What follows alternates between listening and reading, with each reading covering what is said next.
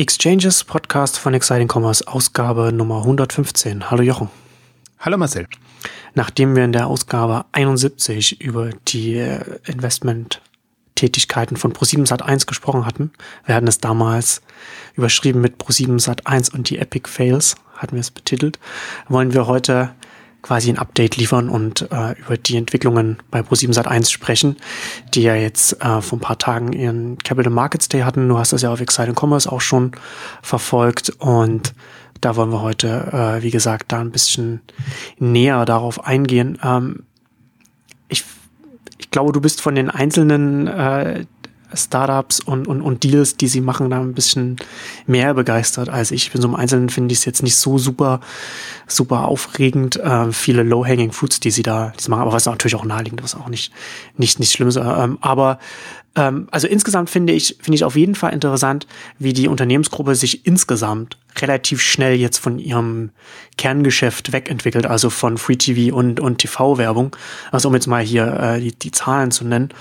Ähm, für ihr Kerngeschäft haben sie ihr Wachstumsziel von 300 Millionen auf 375 Millionen äh, angegeben und in dem Zug auf der anderen Seite das Segment Digital and Educant haben sie, gehen sie beim Wachstumsziel sogar von einem Anstieg von 600 Millionen äh, auf 1,2 Milliarden aus. Also da sieht man dann schon, wie, wie schnell sich das dann ähm, verschiebt.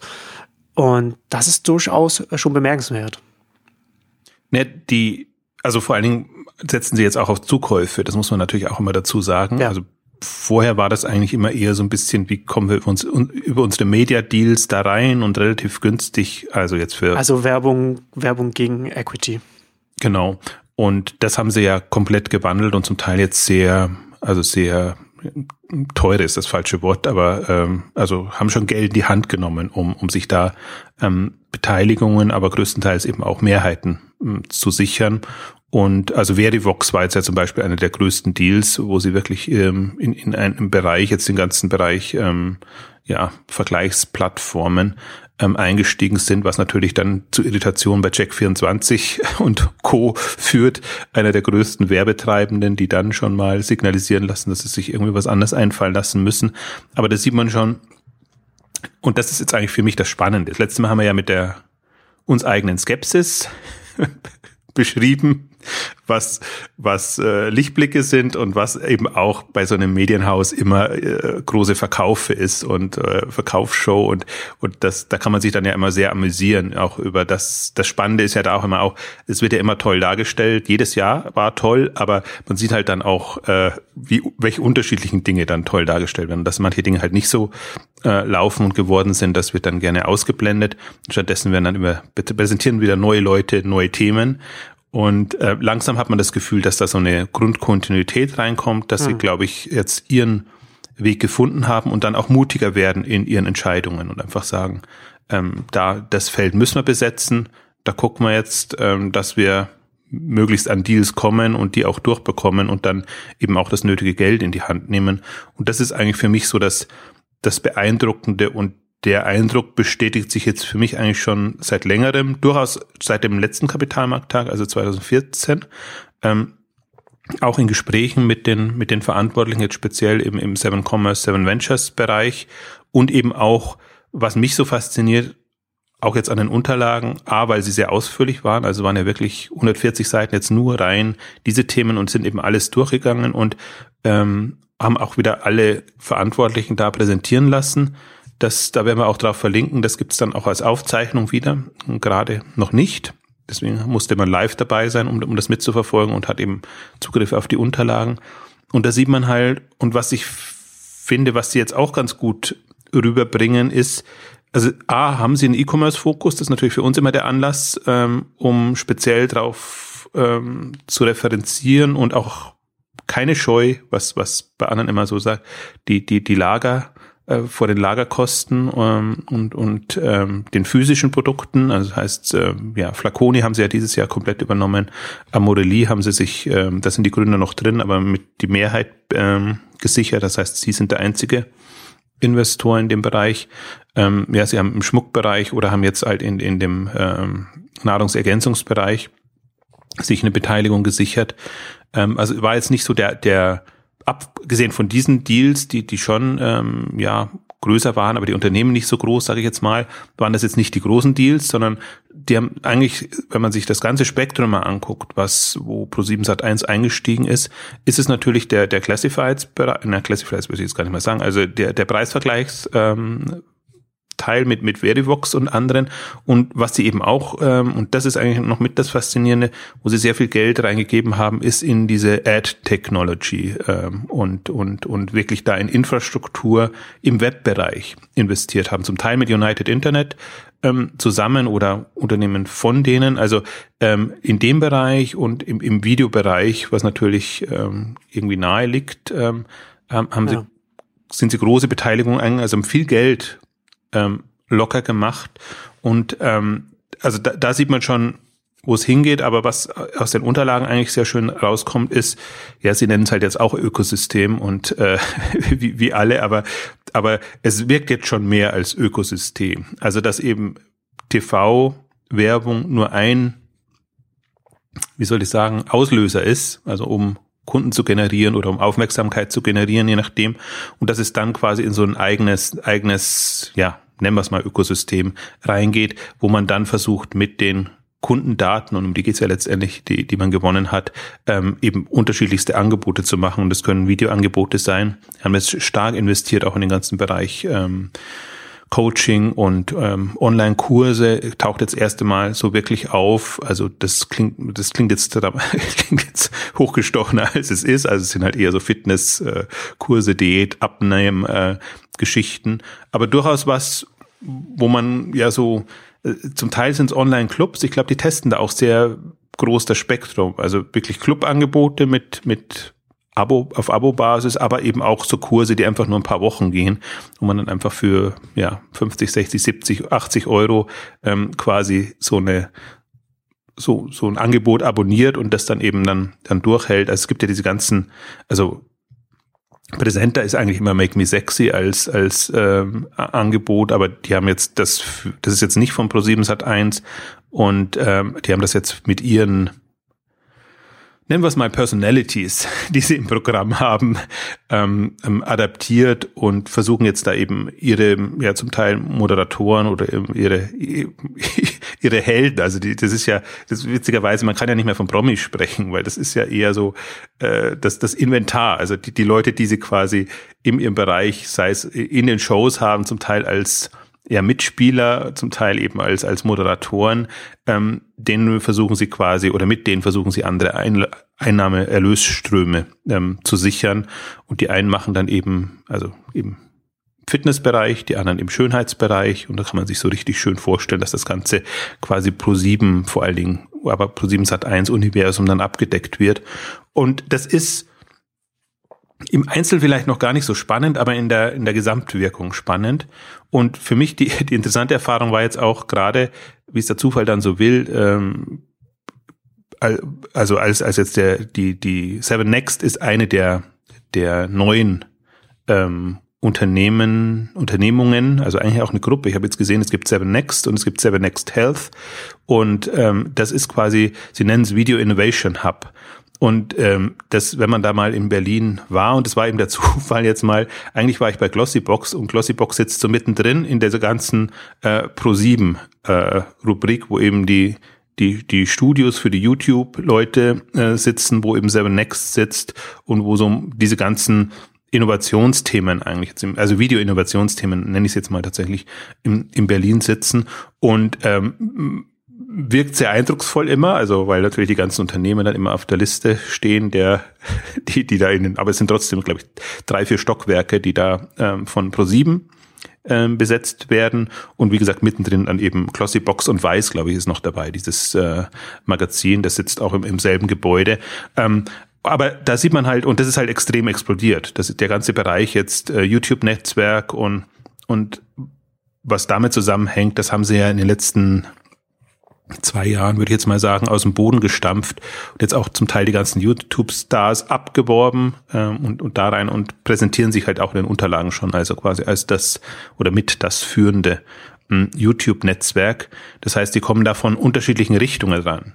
Bauen ein YouTube-Netzwerk auf, haben ihre äh, ja, quasi Testimonials, mit denen sie die Kurz Kurse und Coaching-Programme haben und haben eben dann die, das klassische TV, äh, wo sie einerseits Werbung haben, aber natürlich dann auch mal mit redaktioneller redaktionellen Beiträgen begleitet, da in ihren Magazinen ähm, diese Dinge pushen können und haben, und das ist, da kommt man eigentlich dann zum E-Commerce-Bereich, ähm, tatsächlich noch die Produktangebote. Da passt halt jetzt so ein Nutrition, Nahrungsergänzungsbereich äh, super mit rein in den, sage ich mal, das, ja, sie nennen es Health und Wellness. Also ähm, das, das war schon wieder das Kuriose. Bloß diesmal haben sie irgendwie, wir haben das letzte Mal oder letzte Mal so ein bisschen gespottet, dass sie es immer umbenennen. Sie haben immer dieselben Beteiligungen und dann mal fällt es in einen Topf, mal in einen anderen, dann ist der Topf wieder anders, je nachdem, welche Beteiligung gerade dazukommt. Und jetzt ist halt da äh, im Prinzip, das war vorher so, so Fashion Lifestyle. Ähm, da, da waren Giromondo drin und, und, und, und solche Sachen. Und, und jetzt ist aus dem Fashion Lifestyle ist jetzt eigentlich nichts mehr übrig. Also da ist jetzt nur mehr ein Stylight drin und äh, da, da ist eine Lücke, wobei muss ich mich immer einschränken. Das Interessante ist, auch ihr internationales Programm, das sie parallel noch haben. Und da kommt jetzt eben witzigerweise so im, im Windschatten von Zalando ja als ihre großen Erfolgsgeschichte, haben sie Zarenza das äh, französische Schuhangebot mit drin und Boost ähm, ein skandinavisches Modeangebot, äh, was, was dort auch sehr präsent ist im, im, im TV-Bereich, was sie aber jetzt quasi in den deutschen Markt einführen wollen. Das sind ja so ihre Deals, wo sie bisher eigentlich mal aus USA, aber inzwischen auch offenbar mehr über ihr europäisches Netzwerk dann versuchen, ähm, Online-Anbietern auf die Sprünge zu helfen und da reinzukommen. Insofern ist, ist äh, sag ich jetzt mal, ist, ist Mode nicht verloren. es steht nur etwas dünn da gerade. Aber ähnlich ist es auch im, im Möbelbereich. Da ist, ist Möbel.de auch immer noch das einzige und es ist noch nichts, mh, was, was das unterfüttert jetzt in dem anderen Bereich. Aber man sieht schon, die Cluster, also es sind Clusterpotenziale da, sage ich, formuliere es mal so. Und sie haben ja jetzt ganz klar für sich ähm, dieses Raster gemacht, äh, Wachstumsplattformen bei margenstarken Bereichen, ähm, wo sie eine, eine Chance als Nischenplayer haben und nicht gegen Amazon und andere antreten müssen. Und so haben sie eigentlich jetzt so ihr, ihr Raster gefunden und das ist halt ja, das ist bedauerlich für manche Kategorien, die einfach margenschwächer sind, aber das ist eine, eine nachvollziehbare Herangehensweise, dass man sich äh, margenstarke Bereiche, also Schmuck und, und Beauty meinetwegen und ähm, eben die Nahrungsergänzung ähm, und, und Mode sicherlich auch irgendwann. Sport finde ich halt jetzt das Spannendste, weil sie das mit als, als großes haben sie es gar nicht als Cluster aufgemacht, sondern das haben sie jetzt als, als in diesem Seven Next Bereich aufgemacht. Ähm, also do, doch schon als Cluster, aber nicht als E-Commerce Cluster, so rum wollte ich es eigentlich sagen. Und das Interessante ist ja, wenn man sich, wir haben ja die letzte Ausgabe auch über die Startups gemacht, über, über Runtastic nochmal und über andere. Man sieht ja auch, dass im, in dem Sport-Fitness-Bereich jetzt da auch nochmal über die mobilen Apps ähm, Optionen sich auftun. Da haben sie jetzt Jawbone ähm, ähm, aus USA eben auch so ein internationaler Deal mit drinnen. Sie haben auch ähm, Just Fab, ähm, muss ich mal überlegen, wie die gerade heißen. Ähm, also schon Anbieter da mit drin, aber das sind halt immer so, so Mini-Deals, also wo sie halt so ein paar Prozente bekommen für ein, für ein Media-Deal. Und, und was jetzt nicht so im, im, im, im also in den Mehrheitsbeteiligten sind, dass immer strategische Beteiligungen äh, drin ist. Ähm, aber ich finde, da tun sich einfach Optionen auf. Und äh, ich weiß nicht, ob wir es im, im, im Podcast erwähnt haben, aber generell im Blog, ich meine, Freeletics und, und andere äh, sind jetzt da, die genau voll da reinpassen würden. Die sind nur sehr selbstbewusst unterwegs und würden jetzt nicht unbedingt äh, ja einen, Mehrheitsanteilseigner äh, sich wünschen, geschweige denn überhaupt einen Minderheits. Ich glaube, Freeletics ist noch komplett ähm, ohne externen Geldgeber, also größeren externen Geldgeber.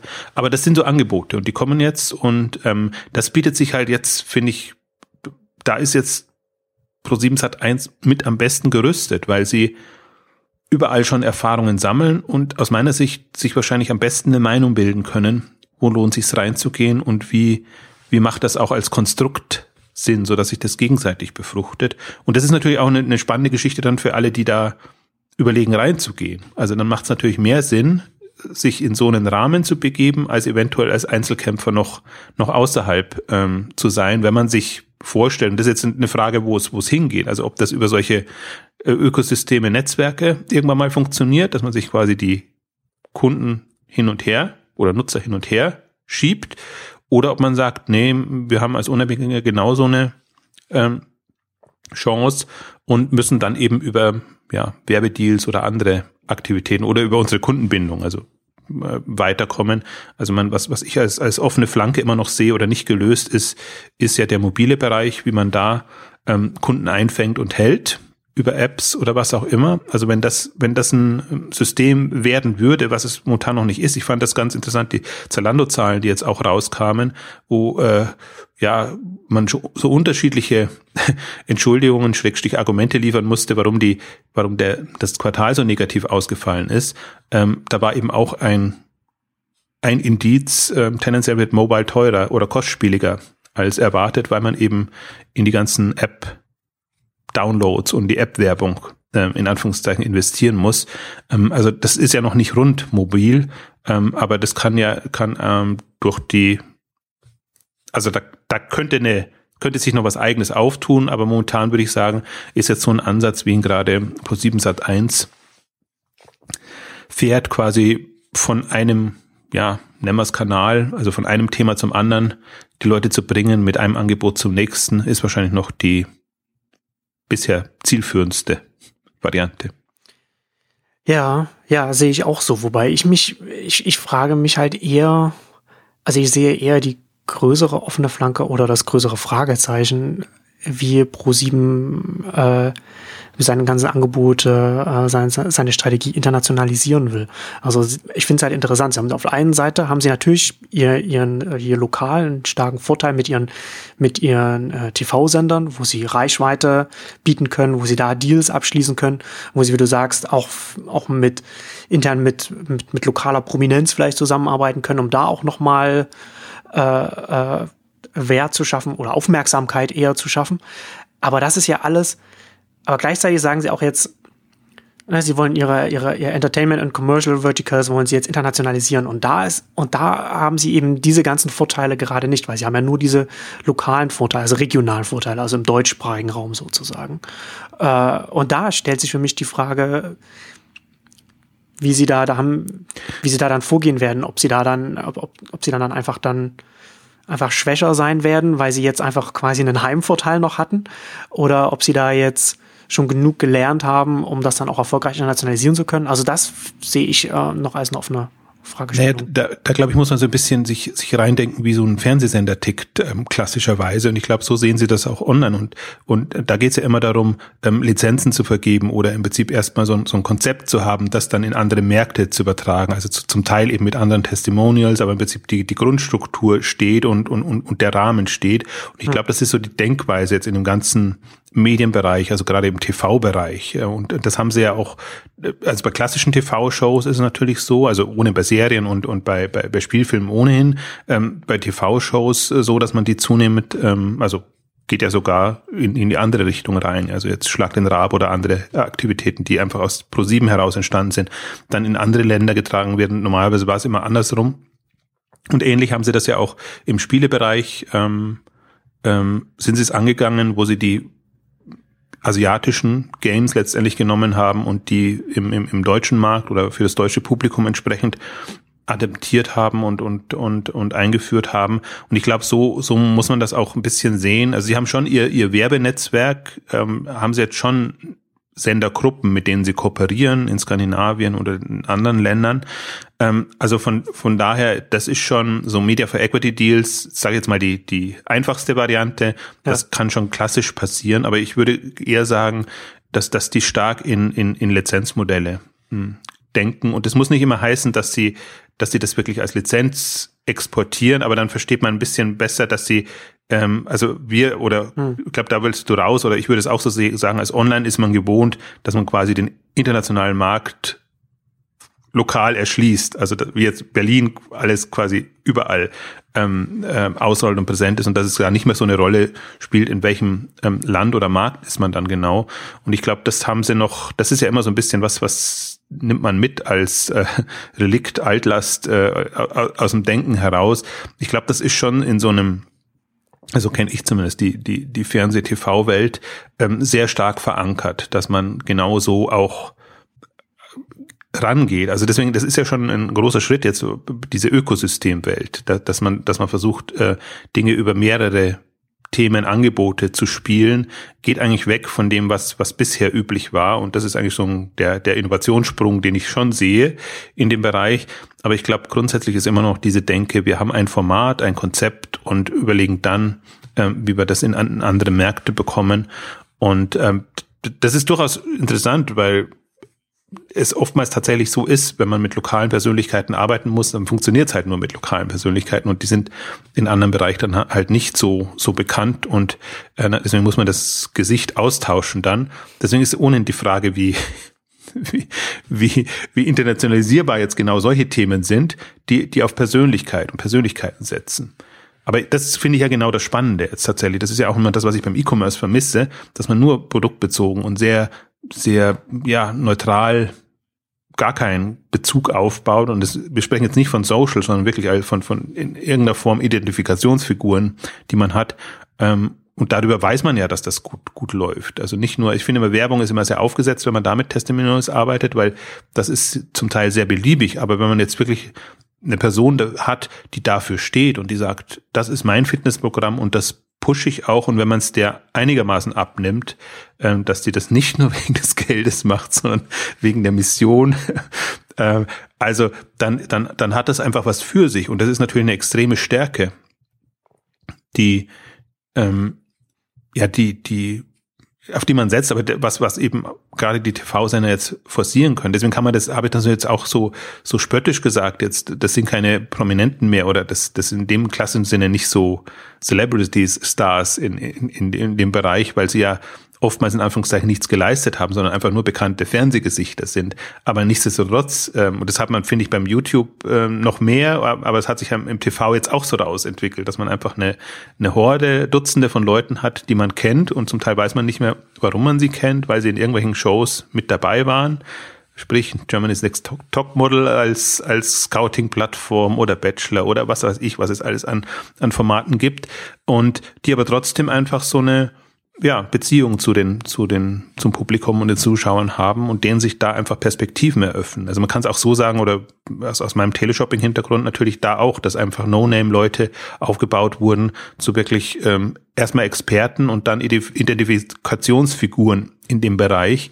Und die, die Kunst, was halt ein ProSieben tendenziell kann oder auch die anderen TV-Sender, ist das selber aufzubauen. Also andere müssen sich dann immer die als Werbegesichter oder Partner entsprechend holen. Und ich glaube, das ist eine, das ist einfach eine Chance. Also, und, und das ist einfach was, ja, was, was ich auch nicht verstehe. Also, das ist, haben wir 20 Jahre E-Commerce und, und, und, ähm, da, da ist überhaupt nichts reingeflossen. Also, wie gesagt, immer ganz konventionell, dass man die, die Stars nimmt und irgendwelche Schauspieler oder, oder, oder prominente Fernsehgesichter dann einkauft für sich als Online-Händler, aber dass man nie äh, aus seiner eigenen Expertise heraus etwas macht und sich da eben Leute nach, nach vorne. Also es gibt ganz wenige Ausnahmen, aber eigentlich niemanden, also man kennt jetzt kaum jemanden, der hinter einem E-Commerce-Angebot steht. Vielleicht muss dann erst ein Player wie Pro7 Sat 1 kommen und dann mit so, mit so einem Vorgehen erfolgreich sein, damit das dann auf die äh, Branche abfärbt und, und andere dann vielleicht ähnliches machen. Aber ich finde es halt, also ich finde es halt auch, ich finde es auch interessant, ähm, dass Pro7 Sat 1 so aktiv ist und, und, und, und die RTL-Gruppe im, im, Vergleich dazu nicht so sehr. Ähm, ich frage mich, ob das, ob da vielleicht auch so ein bisschen so noch der Rückenwind von, von, von dem Zalando-Deal, den das Pro7 Sat 1 da äh, damals hatte, da maßgeblich mit reinspielt. Zum einen, was Augenöffnen des Managements angeht, also auch was Rückhalt bei, bei allen so Stakeholdern und, und Shareholdern und so weiter angeht. Also das macht es einer Organisation natürlich dann einfacher, so massiv dann reinzugehen, wenn man eben so, so eine erfolgreiche Historie hat. Das, das ist genau der Punkt. Also sie haben jetzt einen extremen Vorsprung und ich glaube eben auch, also das, was wir alles letztes Jahr mal ja auch bespöttelt haben, äh, was, was eben schiefgegangen ist und was nicht so klappt und dass man sich dauernd dreht und irgendwie was Neues ausprobiert in eine andere Richtung, das kann man natürlich schon auch, auch positiv sehen. Und das ist ja nur zu kritisieren, wie gesagt, weil, weil sie es immer so groß spielen und immer so ja. tun, als ob, ob jetzt, äh, ob sie jetzt den Gral gefunden hätten und äh, ein halbes Jahr später ist, ist ein anderes Thema halt, äh, das, das Tolle. Also aber im Prinzip ist es schon der richtige Modus, mit dem sie rangehen. Und ich glaube, ich habe in der einen oder anderen Ausgabe, haben wir, haben wir schon mal gesagt, auch, auch ein Interview jetzt, wenn man mit dem ähm, Pro7 Sat 1 ähm, ähm, Geschäftsführer oder Vorstandsvorsitzenden, wenn man das mal liest, dann, dann merkt man schon, das ist eine sehr ähm, ist in dem Modus drin. Also die wissen, wo sie einen Fehler gemacht haben, bereuen Fehler, wissen, dass sie experimentieren und und äh, der, witzigerweise, der kommt ja dann auch gar nicht aus dem Medienbereich. Also das heißt, äh, die die die die Medien die Verkaufe oder Präsentation des Ganzen ist ja dann immer noch was anderes als das, was man tatsächlich ähm, jetzt, jetzt businessseitig macht. Und wahrscheinlich werden sie intern ähm, sehr viel, äh, wie soll ich sagen, bescheidener oder kritischer äh, einfach da ihre Tests machen und gucken, was funktioniert und was nicht. Aber die, die, die Medienwerbebranche, oder es geht ja da immer darum, den, den, den Werbepartnern das auch zu, zu vermitteln, muss man schon ein bisschen immer äh, stärker aufs, wie sagt man, auf die Pauke hauen, auf die, ähm, damit das rüberkommt. Aber ich sehe es halt, äh, ich meine, ich glaube, da, da wird jetzt deutlich oder das Problem ist so ein bisschen, warum RTL da so hinterherhinkt. Dass eben zu einer Zeit, als Pro7 Sat1 das gestartet hat, ähm, lief es halt bei RTL super. Also da, die sind ja in, in Rekordmarktanteile äh, äh, damals gegangen und, und hatten einfach so Deutschland sucht den Superstar und, und Supertalent und wie, wie all die ganzen Formate hießen die super toll liefen und ähm, bei Pro7 Sat 1 lief nix. Also da läuft ohnehin, also TV bei Pro7 Sat 1 ist ohnehin so eine Geschichte für sich, finde ich. Also da, da, das verkaufen sie immer sehr gut für das, was da eigentlich ja nicht wirklich noch da ist. Und jetzt hört Stefan Raab auch noch auf. Also jetzt haben sie wirklich äh, äh, ein, ein, ein, ein großes Problem. Ähm, paar wenige Formate, die noch funktioniert haben.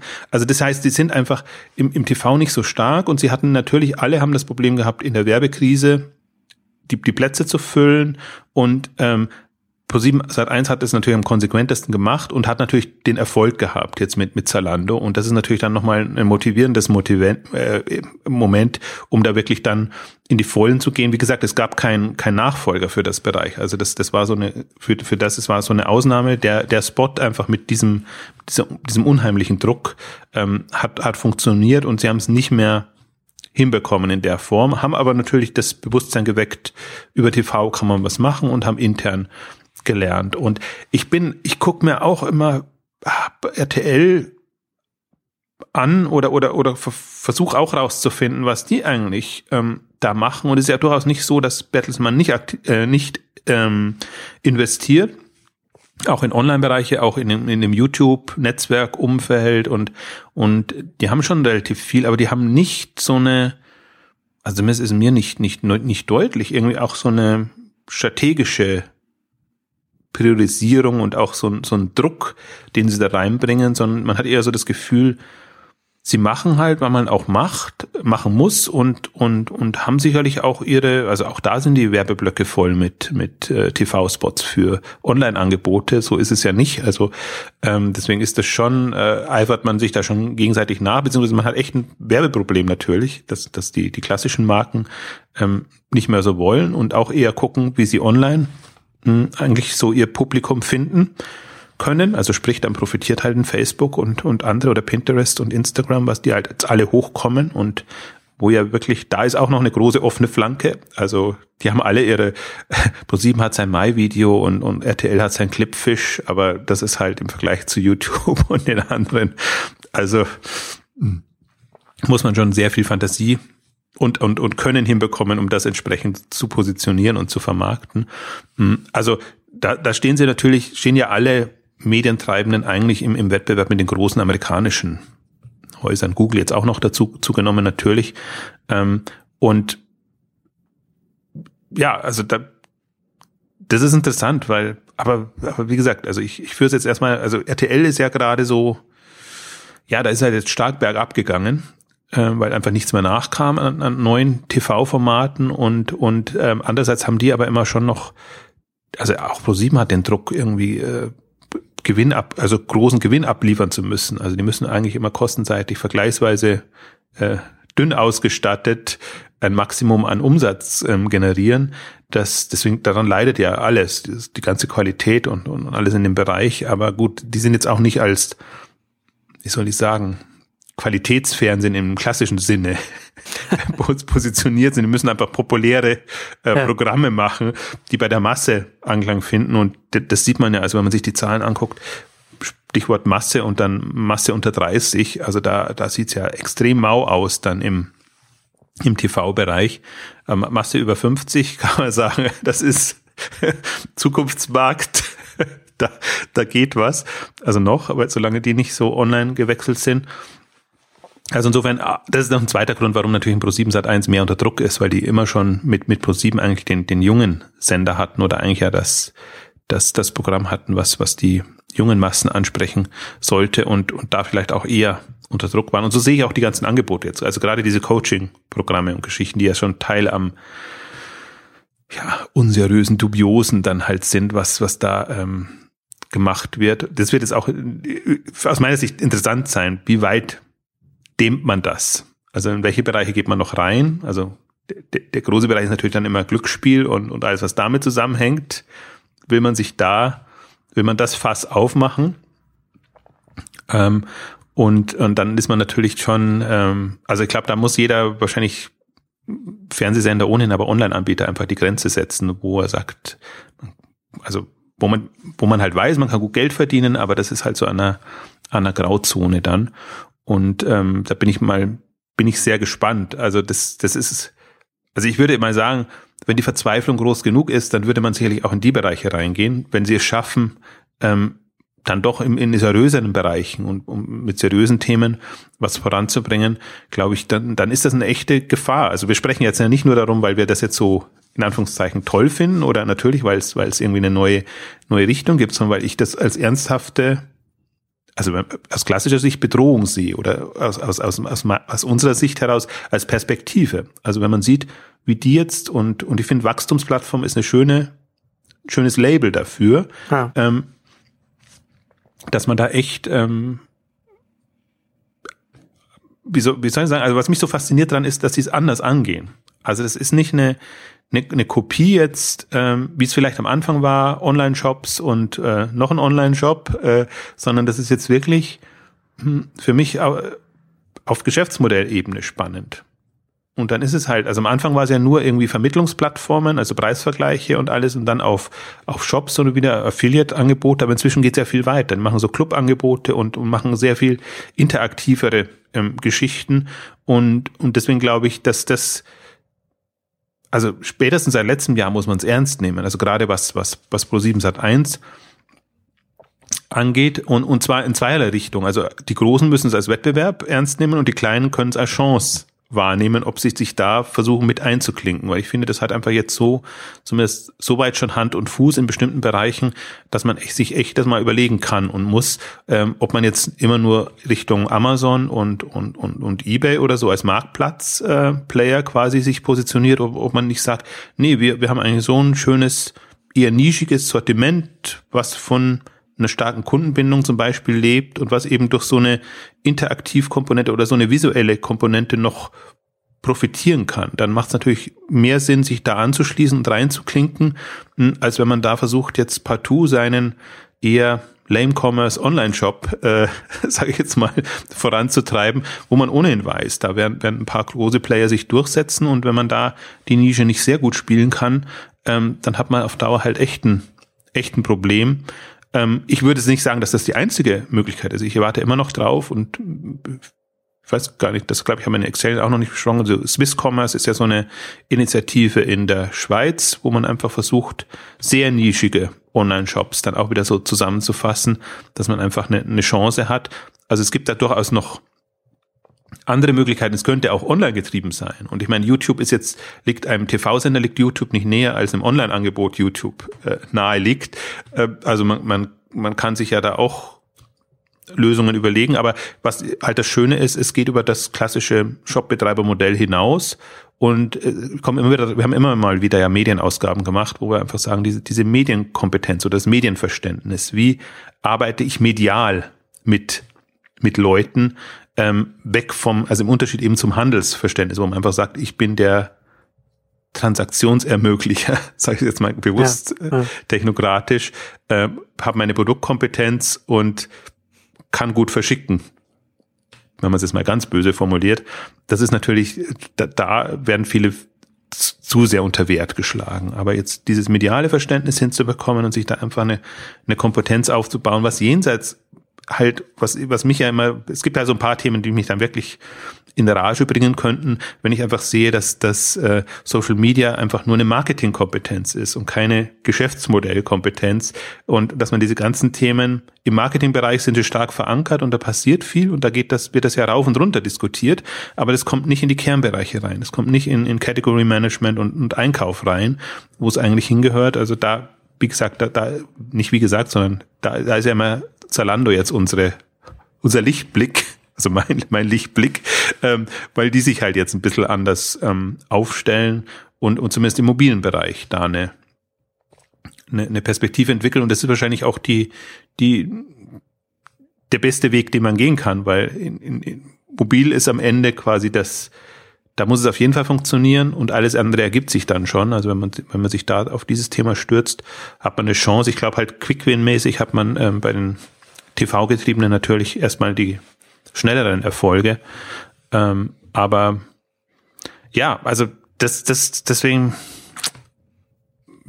also ich möchte gar nicht zu sehr drauf bleiben, aber das ist wirklich so die, die, die Problematik, wenn, wenn einfach der klassische Onlinehandel sich nur so sieht, dass die coolen Dinge im Marketing passieren und im, im Kernbereich bleibt man sehr nah an dem, was hätte fast gesagt, Jahrhunderte gang und gäbe war im Handel, ähm, dann, dann ist es echt schwierig. Und das ist ja im Prinzip auch das, was, was, was, wo, wo bei mir immer noch, wo ich immer noch warte, dass, dass der Impuls, der vom Shoppingclubs kam, der von Abo-Modellen kommt, ähm, dass der nicht weitergetragen oder weitergelebt wird. Das wird immer nur so als mh, hm, ja, exotischer Aufsatz manchmal genommen oder einfach komplett ignoriert, weil man sagt, ja, das, das sollen sich die die jungen Startups da irgendwie ihre Finger verbrennen. Für uns ist das nix, weil wir können es ja professionell. Wir machen es richtig und so und so gehört sich's. Und insofern äh, ist das, aber bleiben, gehen wir mal wieder zurück, ähm, bleiben wir, bleiben wir bei Pro7, weil ich glaube, wenn man sich mal durch die Brille anguckt und das mit einem, wie soll ich sagen, skeptischen, aber konstruktiven Interesse verfolgt. Das ist nicht alles Gold, was glänzt da, muss man auch, auch sagen, aber das ist wirklich mal eine, komplett andere Herangehensweise. Und ich glaube, das kann man, da kann man sich inspirieren lassen. Also wenn man es nicht als, also das, das ist jetzt, das klingt wieder so, so, so nice to have mäßig. Nein, also das, das muss man sich auf jeden Fall angucken, weil wenn, dann ist es eine Konkurrenz, die da aufzieht und die extreme Bedeutung haben kann. Und die machen wirklich den Markt dicht. Das, das sieht man jetzt den Unterlagen schon an, dass diese Verticals funktionieren und dass sie so viel Geld in die Hand nehmen, dass man bestimmten Themen es extrem schwer haben wird. Die sind, die sind, also im Sportbereich kann man es vielleicht so ein bisschen erahnen. Das ist jetzt noch der, der am weitesten weg ist. Die anderen wirken noch ein bisschen kurios, weil es so eigenartige Beteiligungen sind. Aber man muss sich ja nur mal vorstellen, wenn die ein, zwei fehlende Player da noch mit reinkaufen, dann ist das ein mächtiges Ding und vielleicht am ehesten, das ist auch immer, immer ihr Paradebeispiel, kann man sich im Reisebereich angucken, wie, wie sie es, wie sie es jetzt maßgeschneidert haben. Jetzt haben sie sich noch eine Flugsuchbuchmaschine dazu gekauft aus Skandinavien, aber das ist ja egal, wo die dann, wo die, wo die ihr Know-how aufgebaut hat. Die funktioniert natürlich auch für den deutschen Markt und dann sieht man, wie mächtig dieses Reise-Urlaubscluster ist und ja, man, man sieht da auch ganz genau, was sie, wie sie zu bestimmten Dingen gekommen sind, haben wir ja gespottet, dass, dass immer die exotischen Dinge da reinkommen, weil im Prinzip nur die sich darauf, auf diese Deals eingelassen haben, die es nötig hatten. Deswegen haben sie zum Teil sehr kuriose Geschichten, aber haben jetzt einfach inzwischen auch sehr substanzielle dazu gekauft. Und ich glaube, bei den anderen Clusters wird das sehr viel professioneller laufen. Sie haben einfach jetzt Budgets dafür. Sie wissen, was sich in welcher Form rechnet also sowohl eine Bewertung als auch dann im Umsatzpotenzial. Und wenn man jetzt sieht, wie sie ihr, ihr Umsatzlevel erhöht haben, ist das schon eindrucksvoll, dass sie einfach sagen, wir, wir gehen jetzt bewusst nochmal um, um mehrere hundert Millionen ähm, bis 2018 darauf, äh, immer mit einbezogen, dass sie auch zukaufen können. Also wir haben viel jetzt, die haben ihre Ziele jetzt frühzeitiger erreicht als, als geplant, aber eben weil, auch weil sie Umsatz zugekauft haben. Ähm, aber das, das, das ist in dem Fall egal, wenn sich's rechnet. Und ähm, das haben sie jetzt nochmal extrem erhöht. Und das ist natürlich ein Signal, mh, dem man auch nochmal sieht, hey, dieser Bereiche, also nennen sie immer so schön angrenzende Bereiche. Also langsam wird das eigentlich, geht das, geht das in Dimensionen, wo man sagt, Wahnsinn. Also ich glaube, Ziel ist jetzt 1,8 Millionen ähm, Euro Umsatz in, in, in dem Bereich. Da ist natürlich alles drin. Da sind auch die Videoplattformen und alles Mögliche drin. Das ist jetzt nicht, nicht E-Commerce, aber wenn man sich mal runterguckt, ähm, sie geben ja leider, und das ist das einzige wirklich Schlimme an den Unterlagen, keine Zahlen raus. Also nur diese Werbe, Conversion und, und Vermarktungszahlen, aber keine Umsatzzahlen. Und ich habe mir ja auch, ich habe ja alles versucht, auch auf der K5 mal die Umsatzzahlen von Flaconi rauszufinden. Da kursieren so die 12 Millionen, ähm, Amorelie oder andere. Also das sind ja 100 Millionen Euro Cluster sollen da jeweils entstehen. Und, und sie rücken da nicht so wirklich was raus ähm, in, in dem Bereich. Das ist das einzige Nervige noch. Also dass man natürlich sagt, ähm, ja, kann es schwer einschätzen, aber das, was man unter der Hand erfährt, ähm, verdeutlicht eigentlich einen schon, einem schon, dass es jetzt nicht, dass es nicht heiße Luft ist, was jetzt die Unterstellung sein könnte. Also deswegen ist, ist das finde ich jetzt auch, halt auch das Spannende. Von, von einem Jahr war das, war das im Prinzip, konnte man erstmal so ja, eine Idee davon bekommen, wo das hingeht.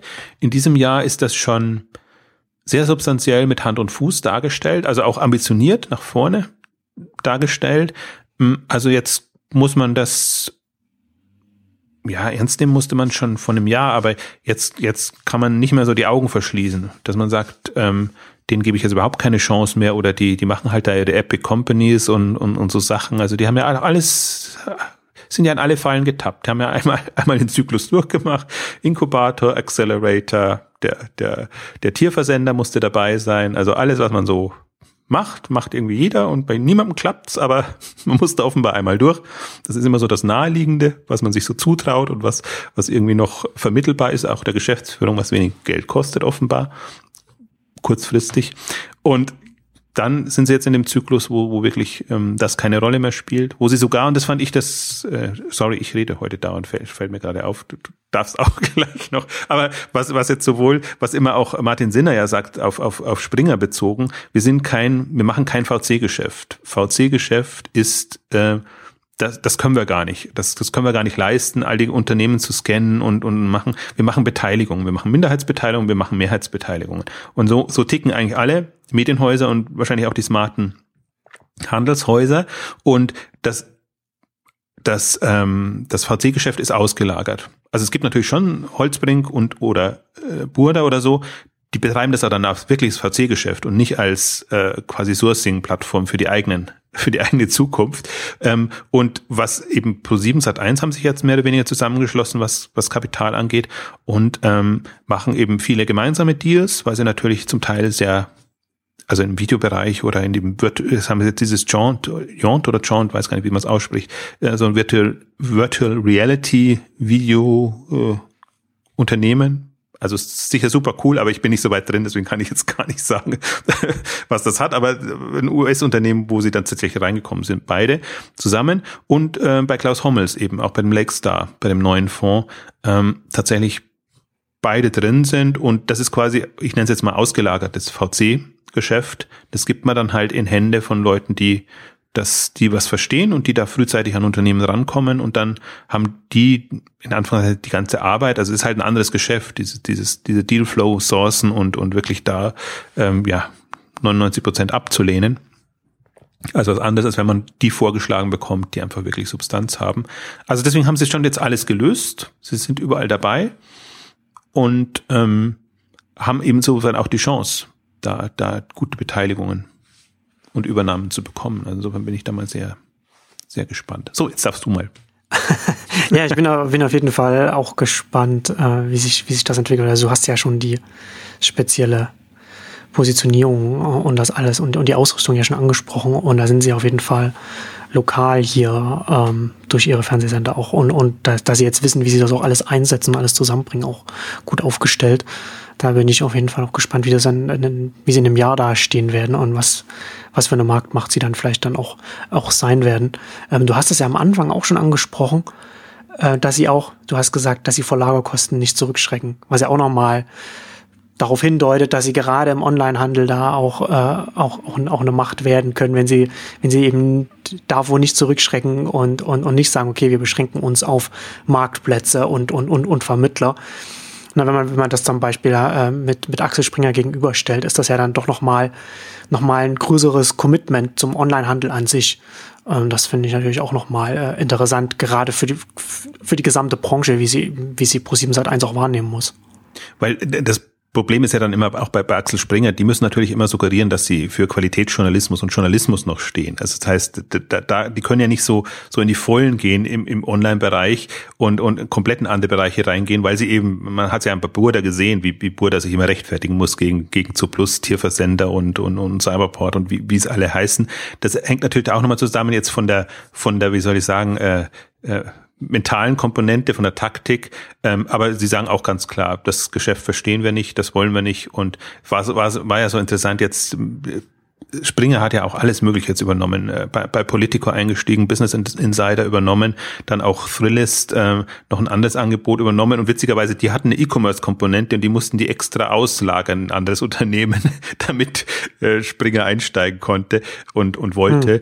Also da, da sieht man auch, wie, wie, ernst sie das in Anführungszeichen meinen. Also ich finde ein bisschen ähm, kurzsichtig, weil ähm, schon, ähm, ja, die, die, da geht es ja immer darum, wie nah bist du dran an deinen Kunden. Und der Händler ist natürlich am nächsten dran. Also jetzt gerade der Online-Händler, der einfach mit, mit, den, mit den Kundendaten arbeitet, ist, ist viel näher dran als alles, was medial so vermittelt wird. Ähm, und, und insofern würde ich jetzt, ich verstehe die Argumentation aus einer Lagerhaltungsgeschichte heraus. Es ist natürlich, das Risiko ist größer. Lagerrisiko, so ist das Wort jetzt. Ähm, oh, aber ich, ich sehe auch, was, was dafür spricht. Also was, was dann wieder für den Pro7 Sat 1 Ansatz spricht, die das nicht ausschließen und die, was er das auch, ein Punkt, was ich noch nicht erwähnt habe, ähm, die ja auch ein E-Commerce-Kompetenzteam sich quasi aufgebaut haben. Interne, nennt man es Beratung oder operative Ressourcen. Es hat fast so ein bisschen was von, von, von Rocket, wobei es halt nicht so cool ist wie Rocket, sondern weil sie halt ehemalige Amazon-Leute und, und halt wirklich sehr Leute, die, die, die quasi die Kompetenzfelder jetzt abdecken sollen und die dann den Unternehmen, die ja zum Teil auch noch vergleichsweise klein sind, helfen sollen, einfach besser zu werden in dem klassischen Online-E-Commerce-Kompetenzen und haben da als alt, also das hatten wir das letzte Mal ja bisschen bespöttelt, wenn ich es mal so sage, ähm, haben da schon mehrere Versuche gestartet, immer mal wieder Team aufbauen, dann Strategie wieder anders, wieder zurücknehmen und haben jetzt mit, mit Daniel Raab ähm, an, an, an der Spitze ähm, eigentlich macht das schon einen sehr, sehr guten Eindruck von außen und was ich höre von, von Flaconi oder von anderen, dass die das auch als, als hilfreich empfinden. Also nicht als störend, was ja die andere äh, Variante ist. Also dann, dann ist es natürlich eine, dann ist es eine, dann ist es strategisch sinnvoll, weil es sind nicht nur Beteiligungen, also es sind eh alles Mehrheitsbeteiligungen, es sind Töchter, die die haben. Und dann will man natürlich schon, ähm, hat man ein ernsthaftes Interesse, dass es den Töchtern auch, auch gut geht und dass die auf der Höhe der Zeit und noch besser nach vorne gerichtet ähm, da von den Kennzahlen vorankommen. Um, ähm, und das ist halt schon eine, also mich erinnert es auch so ein bisschen, ich habe hab jetzt vielleicht fälschlicherweise Richtung Rocket, aber im Prinzip auch, auch was Otto macht. Wenn, wenn Otto hat auch seine interne Beratung, die dann immer, immer versuchen, natürlich schwieriger in so einem eher, eher ähm, etablierteren Umfeld, da mit, der Online-Expertise dann auch auf Gehör zu stoßen. Aber also die haben eben auch ihr Team, was sie auch immer wieder also mal nennen sie sich interne Berater, mal sind sie nur irgendeine Scouting-Truppe. Also das ändert sich da auch immer wieder, wie es ist. Aber ähm, es ist, ist auf jeden Fall, wenn man jetzt sieht, dass Pro701 natürlich ein Medienhaus ist, ist es nochmal was anderes, sich wirklich eine E-Commerce-Kompetenz. Und das sind nicht Online-Marketing-Leute jetzt, die irgendwo Erfahrung gesammelt haben, sondern das sind eben auch Leute, die jetzt, wie gesagt, von den, von den, also bei Amazon, bei Zooplus und bei anderen wirklich Handel gelernt will ich jetzt nicht sagen, aber gemanagt haben, sage ich jetzt mal. Weil es natürlich, die, ich kenne jetzt hauptsächlich die Führungskräfte in, in, in dem Bereich, ähm, aber einfach diese Expertise mitbringen in, in, und, und, und dann eben auch natürlich wissen, hm, auf welche Themen kommt es an. Und da gibt es eben auch in den Unterlagen so ein paar Beispiele, wo sie einfach auch, ähm, also das sind Vermarktungsunterlagen, insofern bin ich so sehr skeptisch, aber wo sie eben an, an Amorelie und an, an, an Flaconi auch aufzeigen, wie haben jetzt diese, diese Werbephasen gewirkt äh, auf Traffic natürlich, auf Conversion, letztendlich auf auch auf das Level, dass man dann, das Umsatzlevel, das man dann ähm, erreichen konnte, hat natürlich toll gewirkt. Klar, also wie gesagt, sind Vermarktungsunterlagen. Aber ich meine nur die, ja. die, die, die, der Denkansatz, ne? Also wie auch immer das jetzt dann intern tatsächlich aussieht. Ähm, aber sie, sie, so, so gehen sie es an. Sie tracken es so und sie versuchen da nach welchen Kriterien auch immer voranzukommen und, und, und das Geschäft zu optimieren. Und das ist halt eine, also hat man ja selbst bei vielen anderen nicht. Also deswegen, also wo gibt's auch schon so E-Commerce-Gruppen? Das muss man ja auch sagen. Die gibt's in der Regel im, im klassischen Versandhandel, klassischen Handel. Ähm, die tun sich immer schwer, dann so Zugriff auf die Töchter zu haben, sind eher so immer so ein, ja, so, so ein fünftes Rad am Wagen dann oftmals. Ähm, und ähm, die, die, die klassischen sind noch nicht so groß und jetzt hat, haben sich noch keine so, so Holding-Strukturen rausgefunden, äh, rauskristallisiert, also zumindest bei uns, also es gibt Menlook in, in Frankreich, es gibt Hut Group in, in England, die, die sich so bauen oder durchaus auch ähm, Classes Direct, My Optic ähm, in, in, in England auch im, im, im Brillenversand. Ähm, Gibt es Ambitionen? Bei uns jetzt nicht so wirklich. Also es gibt ein MyToys, wenn man so will, was jetzt wieder unterhalb der Otto-Gruppe nochmal sowas baut, die aber gerade eher so wieder so ein, äh, ja, wo es eher wieder auseinandergeht, sage ich jetzt mal so. Ähm, also gibt auch nicht viele Beispiele, wo man, wo man, wo man das jetzt im, im klassischen Onlinehandel hätte sehen und üben können.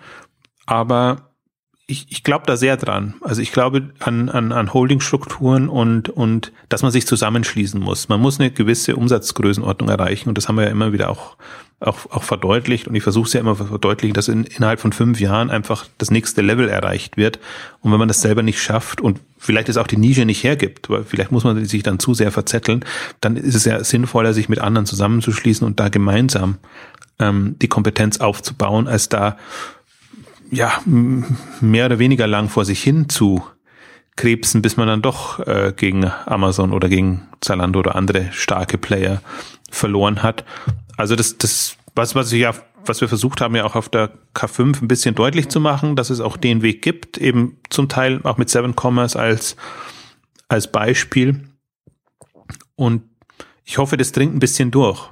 Also das, das, das geht halt dann also das ist ja im Prinzip, kann, können das ja Bündnisse untergleichen sein. Es müssen ja nicht immer diese Übernahmen sein oder so, aber es, es gibt so ein paar, also hinter den Kulissen gibt es so ein paar Aktivitäten, die das ähm, in bestimmten Bereichen bauen wollen gerade.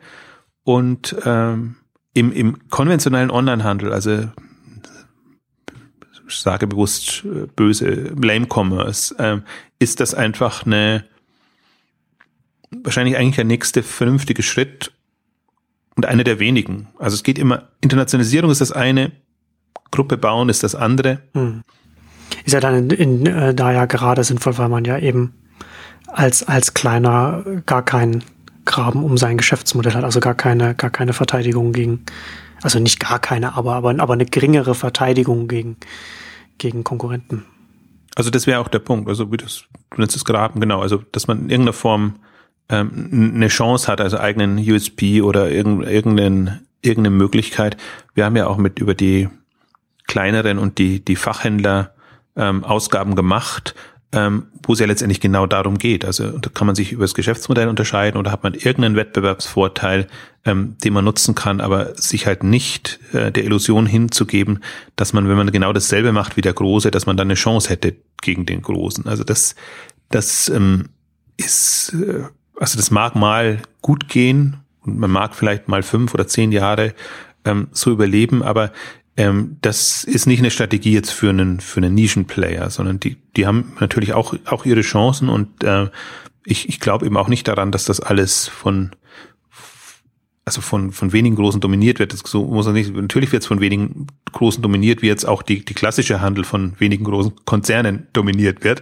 Aber es ist nicht so, ähm, dass, dass andere dann überhaupt gar keine Chance hätten, sondern man muss halt ähm, andere Wege finden. Und ich glaube halt, ja, man, man muss, und ich glaube nicht, dass es eine Frage des, wie, wie teuer ist das, ähm, äh, sondern äh, eine Frage wirklich der, wo baut man sich Kompetenzen auf? Und ich habe jetzt, war immer, bin immer ganz fasziniert, habe jetzt auch wieder den einen oder anderen auch durchaus im Umfeld der K5-Konferenz kennengelernt, die einfach sagen, wir kommen, wir sind Techies, wir haben das als Techies gestartet und wir, wir machen das so und, und, und deswegen sind wir auch ähm, anders unterwegs im, in dem Online-Handelsbereich und sehen da auch unsere Chancen. Und das würde ich auch so sagen. Also nicht jeder Techie ist ein guter Händler in, in dem Sinne, aber, aber auch wenige Händler sind gute Technologieunternehmen. Also da, insofern hat man da gute, gute Karten, wenn man mit diesem, diesem technologischen Ansatz herangeht und einfach weiß, Dinge abzuschätzen und was natürlich Techies dann auch gut können, das sehr, wie soll ich sagen, sehr, sehr unemotional anzugehen, sondern das funktioniert, also gehen wir da weiter. Und die hängen halt nicht so an den, an den Sortimenten und, und, und, und an den Themen ähm, wie der klassische Handel. Und man sieht, aber man kommt immer wieder auf den Punkt zurück. Ich meine, der Onlinehandel ist technologiegetrieben. Amazon ist von einem Techie gestartet und äh, ist auch entsprechend, deswegen ist es auch so leidenschaftslos, was, was Handel angeht, sondern sie versuchen schon guten Handel zu machen, aber sie hängen halt jetzt nicht an jedem Produkt oder jedem Sortiment wie, wie, wie, wie ein klassischer Händler, der ja auf die Einkaufskompetenz setzt und sagt, ich habe das mit viel Liebe zusammengestellt und ausgewählt und bitte lieber Kunde würdige die Liebe und kauf möglichst das, äh, was, was ich dir so präsentiert habe. Ich meine, das ist, von den Zeiten sind wir ohnehin schon weit weg, weil, weil das Online-Angebot einfach viel, viel größer sein kann. Ähm, ich möchte jetzt da nicht den Handel klein machen. Ich glaube, glaube auch sehr stark an an Händler, die mit Liebe auswählen und, und, und, das wirklich, also was man heute halt so Curation nennt, macht. Das ist eine andere Kompetenz, aber der Wettbewerb verläuft nicht so, sondern es sind die, in Anführungszeichen, lieblosen Techies und es sind die mit viel Liebe konzipierten ähm, Shopping-Konzepte. Ähm, und dazwischen, da gibt ja noch Outfittery und andere. Also ich finde durchaus, es, es ist einfach, ist immer die Frage, der Ansatz und für welches Umsatzlevel reicht der Ansatz dann? Hm, also deswegen ist da, ja, da will ich jetzt gar nicht sagen. Also ich wollte jetzt weder negativ noch positiv präsentiert bekommen, sondern einfach nur die Perspektiven aufzeigen, dass man einfach, ähm, man ist nicht ausgeliefert. Also man muss es halt nur smart angehen und, man muss sich einfach bewusst sein, hm, was das Spektrum ist und ähm, ja, also was was ich halt worauf ich ja immer gucke oder oder ähm, was, was eigentlich so die Ambition ist, ist ja immer frühzeitig zu erkennen, ob sich nicht eine komplett neue Schiene auftut in irgendwo in dem Bereich, die einfach innerhalb von ja, fünf Jahren wissen wir ja, kann was eine Milliarde werden oder zehn Jahren ähm, hochkommt. Und wie gesagt, vor dem Hintergrund auch die ganzen Pro7 Sat 1 Aktivitäten. Und ich bin da wirklich mal gespannt, ähm, wann sie das dreht. Also langsam so eine Dynamik wie die an den Tag legen, ob sie nicht ähm, irgendwann sich bald als momentan haben sie immer noch The Power of Television als als Claim, ähm, also wann, hm. wann das TV rausfällt. Wann es dann, wann es dann eine Internet Holding oder eine Internet Holding wird mit mit einer angeschlossenen TV-Gruppe noch, die sie zum zum Anschieben ihrer Internet-Sachen noch so ein bisschen benutzen. Also das, das, das letztendlich geht's ja schon, also sie sind ja schon, das, das, das finde ich ja so das was faszinierend, ne? dass sie ja von ihren, vom Umsatzlevel her da ja schon bei, bei, dem, bei, dem, bei dem Wandel ja schon relativ weit sind innerhalb ihrer Gruppe. Das ist ja schon durchaus schnell gegangen. Und das wird ja dann von der Wahrnehmung intern wie auch von, wie auch extern, also von außen, innerhalb der nächsten zwei Jahre wird, wird ja dann auch die Wahrnehmung dann auch dem, dem, dem Umsatzwechsel quasi oder, oder der Verschiebung der, der, der Geschäfte halt auch folgen. Absolut. Vor allen Dingen ist es halt nicht mehr, man kann es nicht mehr so als Nebengeschäfte ja. äh, abtun, sondern das sind schon neue Kerngeschäfte, die da jetzt mit verankert sind. Mal tiefer, mal weniger tiefer. Da muss man noch abstrahieren. Aber wenn man sich jetzt mal das Spektrum anguckt, ähm, mit wem vergleicht man das dann? Also sicher mit, mit, mit einem Rocket. Also Rocket halt im Unterschied, dass Rocket sagt, wir bauen selber auf, Company Building. Das ist natürlich jetzt nicht so das Ding von ähm, Pro7 Sat 1, wobei sie durchaus immer wieder selber Dinge starten, aber Wobei du hast ja schon angedeutet, die Unternehmensstruktur ist ja dann, ist aber am Ende dann halt dann ähnlich mit den, mit den Tochterunternehmen bei Pro7 Sat1 und, und, und Rocket. Also die Holdingstruktur ist ja dann vergleichbar. Absolut. Und was wir ja auch immer mal wieder bedauert haben, dass so ein United Internet ähm, irgendwo mal stehen geblieben ist und, und halt so seine Maildienste und, und bestimmte Dinge hat, aber die halt auch prädestiniert waren in dem Bereich. Wobei jetzt, da tut sich auch schon wieder ein bisschen mehr, aber auch nicht so wahnsinnig viel. Dann haben wir noch die, die Freenet ähm, Gruppe, äh, die halt über die ganzen Mobilfunkthemen und äh, neuen Möglichkeiten, jetzt Smart Home und, und, und solche Sachen kommt. Ähm, aber die sind halt, die sind schon fernab eigentlich jetzt von dem, was ich jetzt so sagen würde, das ist jetzt, ja, sagen wir mal, Kern des Internet. also es ist spannend zu verfolgen aus einer Strategiesicht heraus, äh, was die so machen und, und im Rahmen der Möglichkeiten und auch, die haben halt komplett andere Denke, aber gerade so United Internet ist halt im Prinzip ja, also man kann nicht mal sagen, dass sie nicht konsumerorientiert wären, weil die haben viele Konsumange Konsumerangebote drinnen, ähm, haben aber natürlich auch sehr viel anderes da. also, ich, ich weiß gar nicht, was deren Claim ist oder was deren Claim sein könnte. Wofür steht ein United Internet? also was ist da der? Das ist vielleicht das Problem, ne? dass das dann, dass man da selbst nicht so richtig so ein, eine Art Mission Statement hat oder so ein eine Thesis, wo man halt so hin will.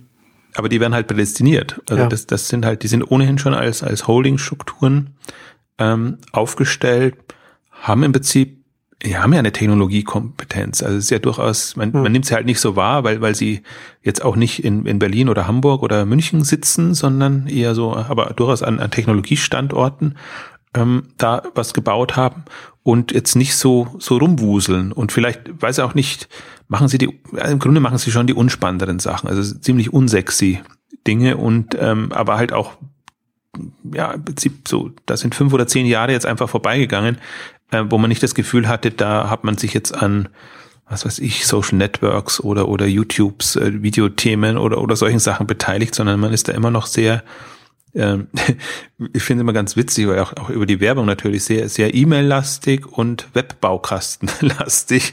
Also das sind ja, das sind durchaus lukrative Felder für die, weil, ähm, weil man da durchaus ja über die Monatsgebühren gut kassieren kann. Aber gut, E-Pages. Aber das sind, das sind keine, sind keine Wachstumsmärkte, keine Geschäftsfelder, wo man jetzt viel, also, also nicht die, nicht die äh, Märkte, wo ich sagen würde, das sind jetzt die attraktivsten. Da muss man sich jetzt als ein, als ein Unternehmen in der Größenordnung wie United Internet, darauf sollte man sich konzentrieren. Das ja. würde ich nicht sagen.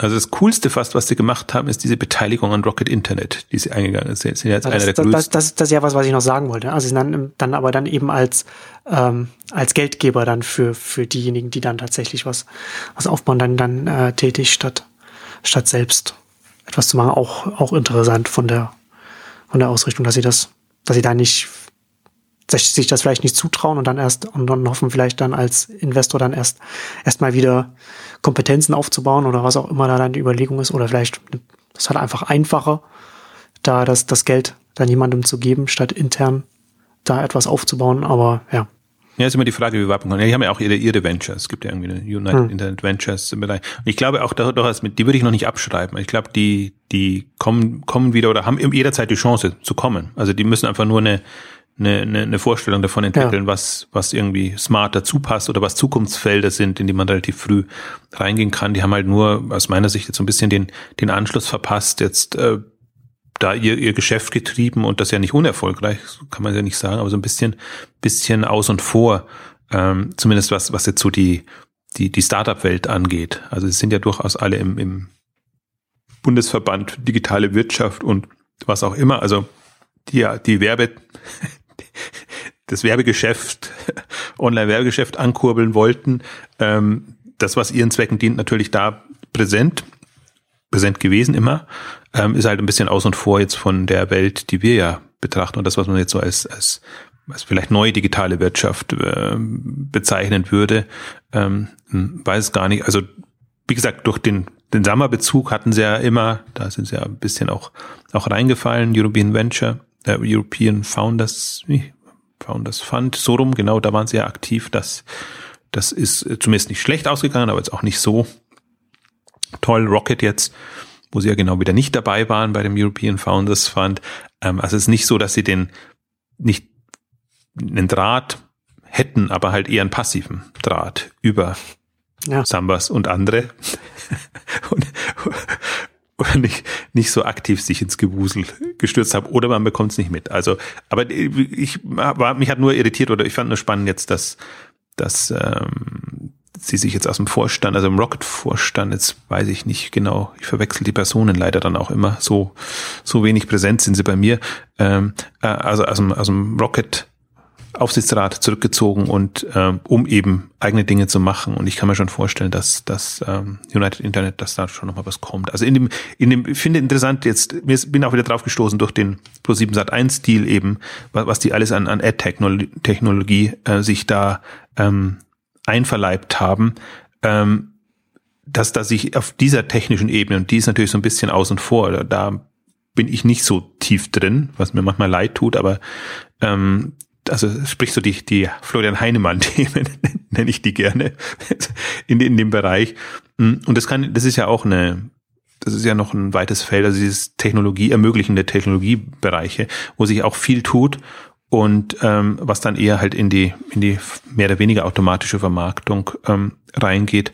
Und aus dem Feld kommen sie ja. Also kann sein, dass sie in dem ähm, über diese Schiene einfach, da hat sich auch viel getan, beziehungsweise da muss, muss sich, da tut sich einfach viel. Florian Heinemann hat das ja auf der K5 dargestellt jetzt, ähm, über, über die, weg von der Suchmaschinenoptimierung hin in den Streams rein ja. und in die, ja, auch letztendlich, äh, ja, ideale Positionierung von, von Werbung jetzt im Immobilienbereich und Schrägstrich auch im, Social-Bereich Facebook und, und so, wobei das ist eins letztendlich.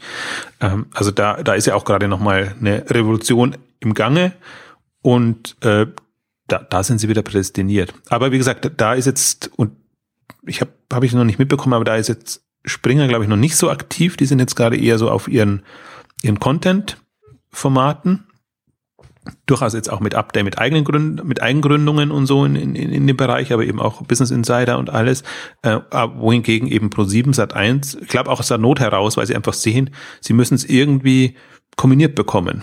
TV-Werbung, Vermarktung mit Online-Geschichten. Die brauchen halt ohnehin äh, äh, Technologielösungen, die ihnen die Daten liefern und eine Steuerbarkeit möglich machen. Und deswegen glaube ich, ähm, ist, ist, vermute ich jetzt mal, das ist auch der Grund, warum sie da so, so extrem stark reingegangen sind. Also ich kann nur sehr empfehlen, sich das mal anzugucken und äh, wahrscheinlich auch die Zeit zu nehmen, wenn die, wenn der Stream dann online ist, die Aufzeichnung, meine, es sind halt schon ein ganzes paar Stunden, die man sich da angucken muss. Ähm, die Unterlagen sind zum Teil ergiebig, zum Teil auch nicht. Sind natürlich dann immer spannend, wenn man so ein paar Hintergrundinfos schon hat und, und einschätzen kann, weil man dann erst merkt, hey, ja, so ist es oder die, das wusste ich in der Form noch nicht. Ähm, und ansonsten, wie, wie Charts halt so sind, eher belanglos für, für die Uninitiierten, sage ich jetzt mal. Ähm, aber die, was halt auf jeden Fall sehr deutlich wird, ist die, die Mächtigkeit der Welt und man sieht auch, hm. welche Bereiche zusammenkommen. Und da ist einfach, ja, da sind sie schon jetzt ideal positioniert, muss man schon sagen. Muss man neidvoll anerkennen. Also das, das, ähm, da hat ein Handelshaus Schwierigkeiten, das jetzt mal so auf die Schnelle auf die Beine zu stellen. Also da, da bin ich jetzt mal, bin ich sehr gespannt. Also ich sehe, ich, bei mir hat sich die Meinung gedreht, muss man ja muss man ja auch so sagen. Also ich habe das alles immer sehr skeptisch beäugt und als noch die Inkubator- und Accelerator-Phase war, nur beschmunzelt, weil das für mich sehr, ja, man muss fast schon sagen, dilettantisch ist im, im Sinne, das ist jetzt nicht vorwurfsvoll gemeint den Leuten gegenüber, sondern wenn man es immer, wenn man schon 25 Mal erlebt hat, wie, wie so ein Zyklus aussieht und wenn man weiß, dass 25 Mal nicht gut gegangen, dann ist man halt immer eher so in der, in dem Modus, dass man das äh, belächelnd beäugt. Und da, da sind sie weit darüber hinaus jetzt. Insofern bin ich da sehr, sehr gespannt, wie das, welche Dimension das noch annimmt. Ja, ist auf jeden Fall auch gut für die, für die Branche, wenn da noch so ein, noch ein weiterer, so ein großer Player da jetzt entsteht, mit dem man auch rechnen muss und der dann am Markt auch mit, äh, auf, auf, einer, auf einem entsprechenden Level einfach auch agieren kann. Und damit kommen wir jetzt zum Ende unserer großen Pro7 Sat 1 Ausgabe. Vielen Dank fürs Zuhören und bis zum nächsten Mal. Tschüss. Tschüss.